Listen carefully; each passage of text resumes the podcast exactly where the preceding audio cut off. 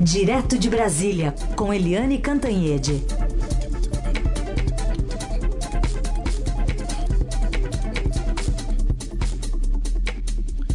Oi, Eliane, bom dia. Bom dia, Raíssa, Carolina, ouvintes. Oi, Eliane. Acho que a gente perdeu o contato com a Carol. É isso, né? Alô, alô? Agora Oi, sim? Carol. Agora sim, Agora estamos sim. ouvindo.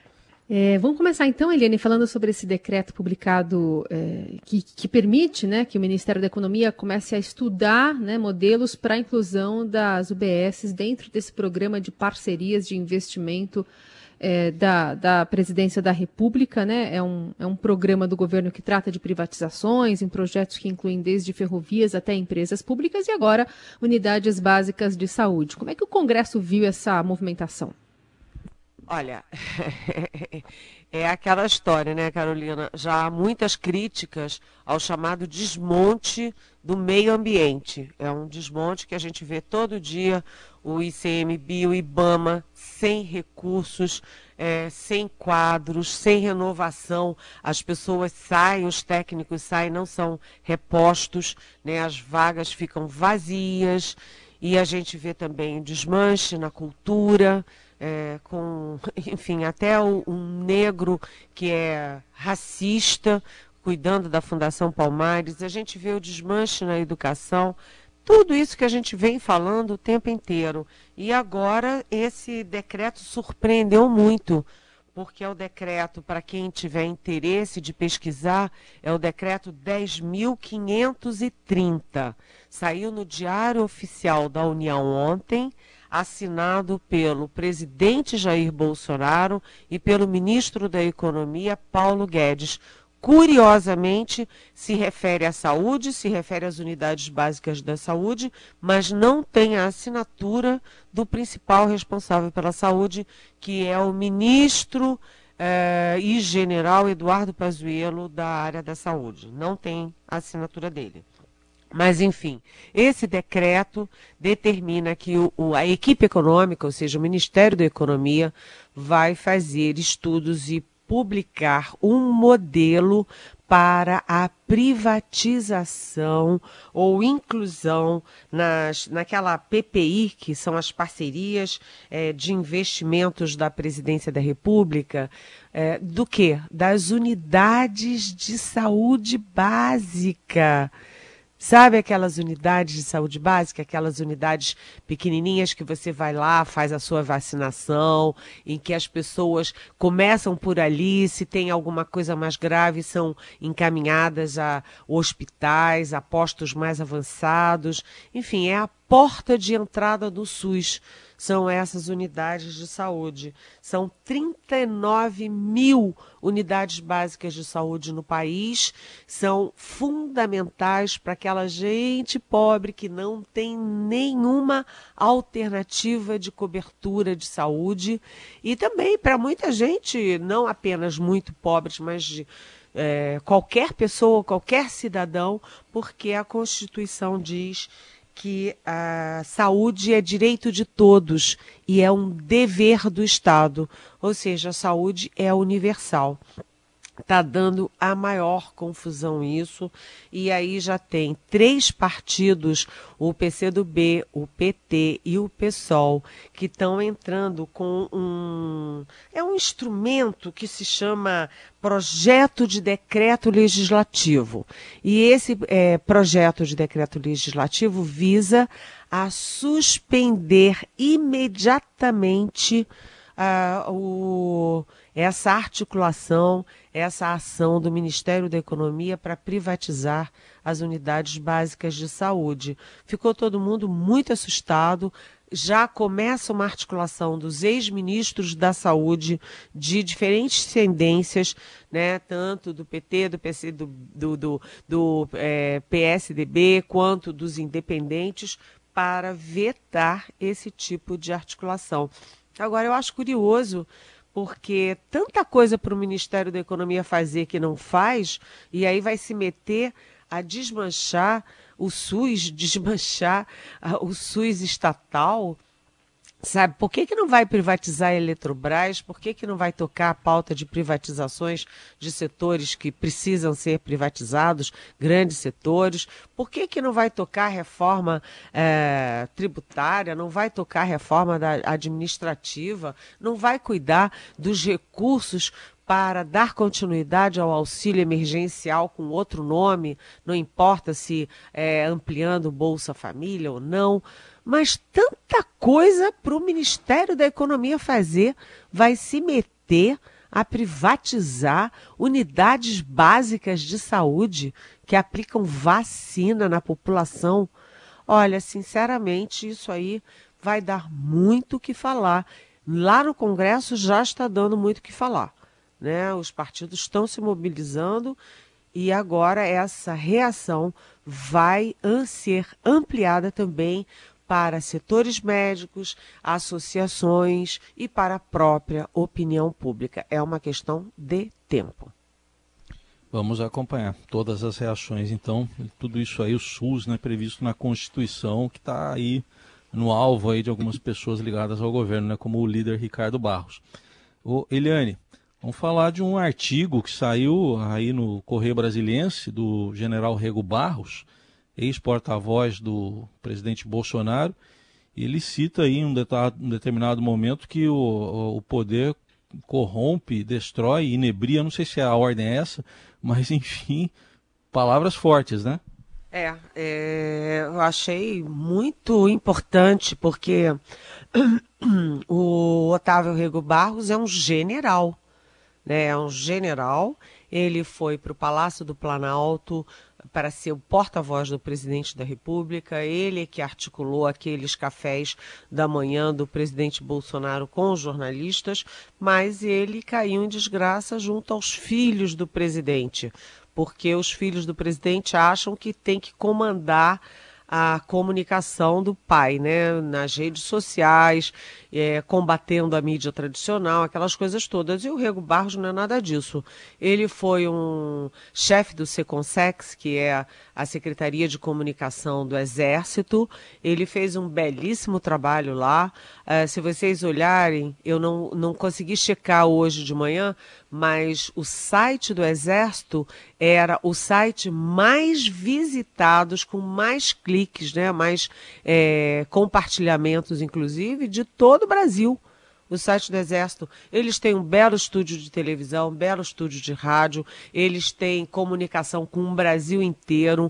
Ele é um homem de muita boa relação com as pessoas, muito querido no Exército, e ele foi para o Palácio do Planalto e ficou completamente isolado. É, desde o início do ano que ninguém nem sabia. Cadê o Rego Barros? Cadê o Rego Barros? É, ele ficou trancado numa sala sem função.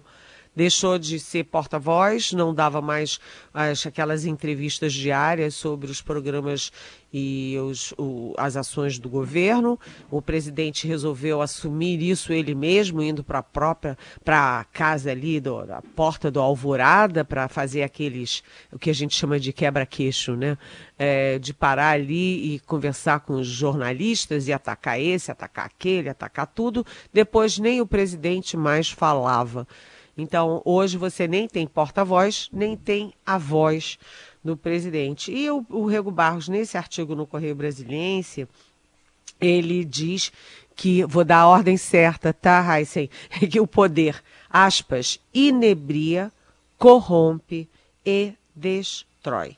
E aí eles não citam o nome do presidente, não cita nomes é, de subordinados do presidente, de ministros, nem nada, mas ele faz um alerta lembre-se de que você é mortal. É, ele diz que o palácio está cheio de seguidores subservientes, e aí a gente lembra né, o vexame do general Eduardo Pazuello, ministro da Saúde, que foi humilhado publicamente pelo presidente e no dia seguinte, todo sorridente, feliz da vida, apesar de estar com Covid, é, disse: Ah, é simples assim, um manda, o outro obedece. Não dá para falar isso, né? O próprio general Santos Cruz diz que não dá para confundir hierarquia e disciplina com subserviência. Agora, mais um general, general Rego Barros, criticando os seguidores subservientes. É, ele também é, diz o seguinte, aspas, os líderes atuais após alcançarem suas vitórias nos coliseus eleitorais, são tragados pelos comentários babosos dos que os cercam ou pelas demonstrações alucinadas de seguidores de ocasião. Ou seja, o que, que ele está dizendo sem citar nome? Que o presidente está sendo é, tragado por aqueles que ficam puxando o saco. A gente sabe né, que o poder atrai muito puxa-saco e que tem ali uma multidão de gente em torno do presidente dizendo que tudo que ele faz é ótimo, é lindo, é maravilhoso. E, neste caso, ele também cita os, as demonstrações alucinadas de seguidores de ocasião. Isso é exatamente uma crítica à mania do presidente Bolsonaro de seguir aqueles é, seguir, imagina, orientação, decisão, crítica dos bolsomínios, ou, ou seja, dos bolsonaristas de internet. Então, esse artigo do Rego Barros é, olha, é, eu achei viu, muito importante. Ele também diz que o, aspas, o escravo se coloca ao lado do galardoado chefe e faz recordar-se de sua natureza humana. A ovação de autoridades, de gente crédula e de muitos aduladores poderá toldar-lhe o senso de realidade. Enfim, é, esse artigo que é muito, né, assim, meio é, rocambolesco, com uma linguagem muito é, sofisticada, uma imagem é, se referindo ao Império Romano, etc., mas tem recados muito duros e muito claros ao presidente Bolsonaro, de uma pessoa que conhece comunicação, que fez um ótimo trabalho no Exército e que é um general é, botando o dedo na ferida, gente.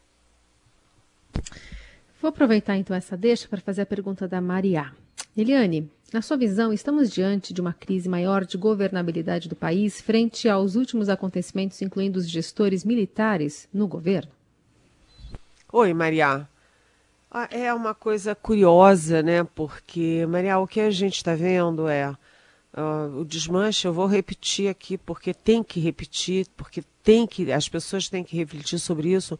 Desmanche da educação, desmanche da cultura, desmanche do meio ambiente, desmanche da política externa. Agora, esse desmanche, o medo que está todo mundo do desmanche da, da, do SUS e o presidente Bolsonaro está em outra, né? Ele está em outro mundo. Ele está ali guerreando contra o governador João Dória, guerreando contra o isolamento social, guerreando contra a realidade da pandemia, agora guerreando contra as vacinas. É, criticando essa correria, é, diz, dizendo que não vai comprar vacina da China coisa nenhuma, enquanto, é, sabe, é inacreditável as coisas estão aí à, à, nossa vista.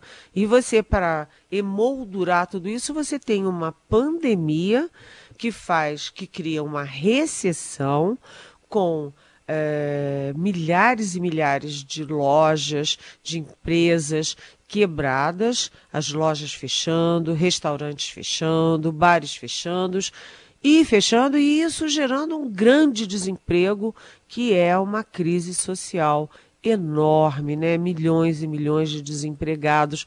Você já tinha aí um quadro de desenvolvimento muito baixo e muito desemprego. Com a pandemia, isso explodiu.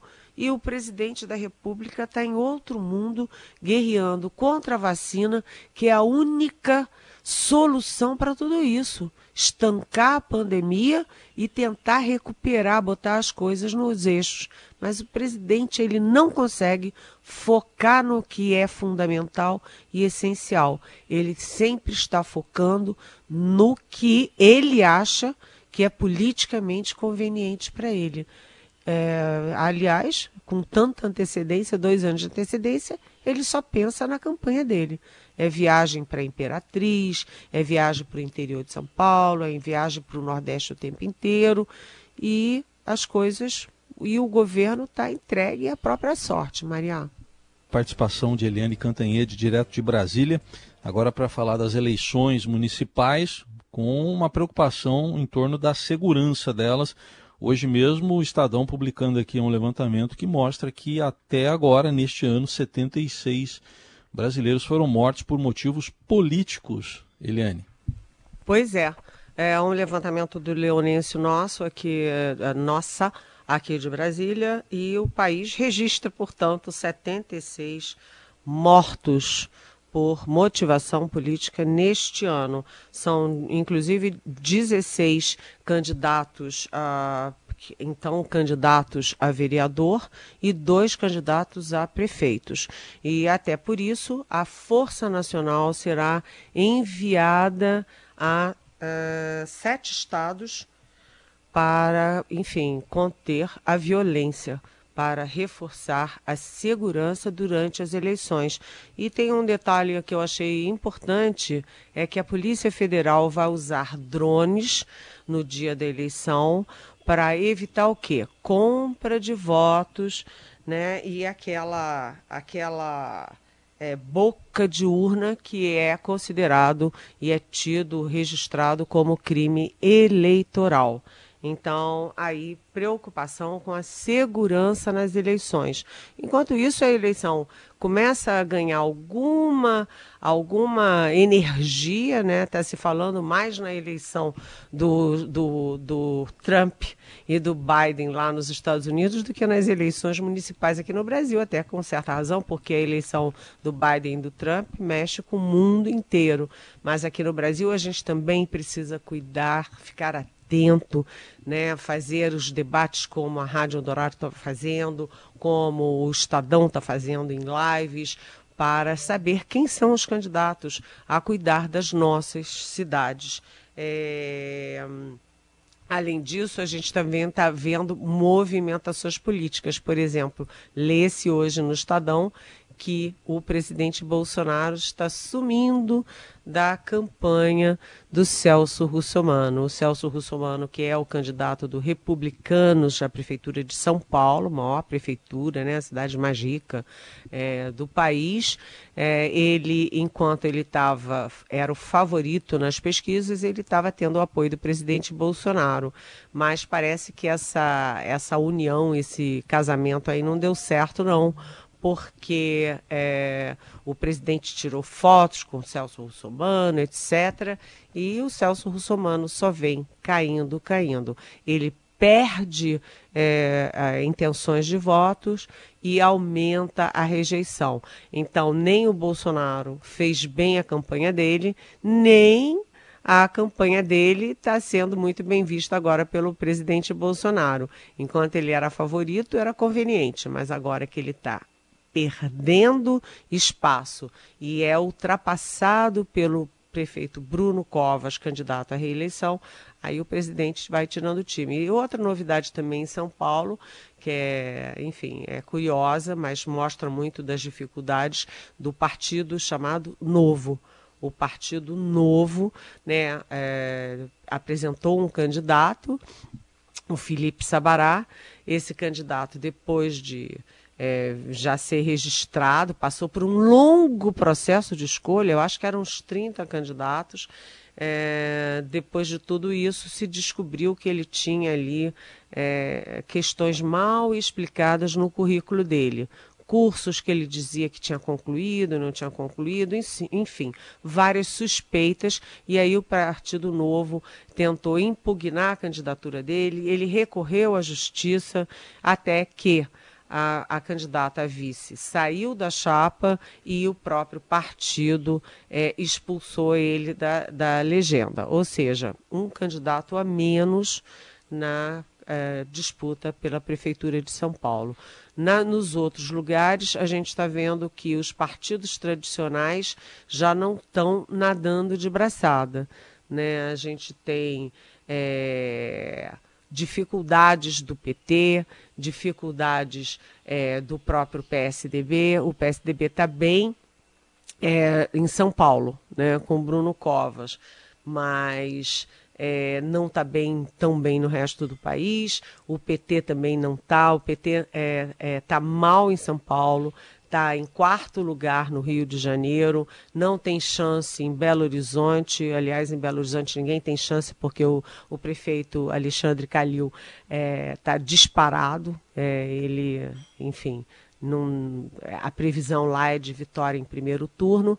Enfim, é, é, importante a gente acompanhar as eleições e não apenas pelo lado da segurança, mas também e principalmente né, o que, que esses candidatos pretendem fazer com as nossas cidades. As nossas cidades é que mostram, é onde a gente vive. Né? E é a soma das nossas cidades que formam o nosso estado e que formam o nosso país. É importantíssimo escolher bem o prefeito. Mais uma pergunta aqui do nosso ouvinte Cristiano. Ele diz o seguinte: a imprensa veiculou que o número de registros de armas de fogo para colecionadores, atiradores e caçadores no Brasil mais do que dobrou em 2020.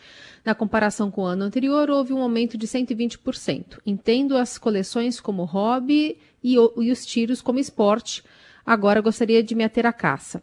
Em que lugares do Brasil essa prática é legal? Que bichos são os alvos? Que tipo de prática tem controle do IBAMA? Que movimentos fazem as associações protetoras dos animais contra essa barbárie? A justificativa de controle populacional de certas raças faz sentido em um tempo onde a tecnologia ambiental está tão avançado? Enfim, ela quer saber, o Cristiano quer saber a sua opinião sobre esse dado e essas outras dúvidas em relação à caça.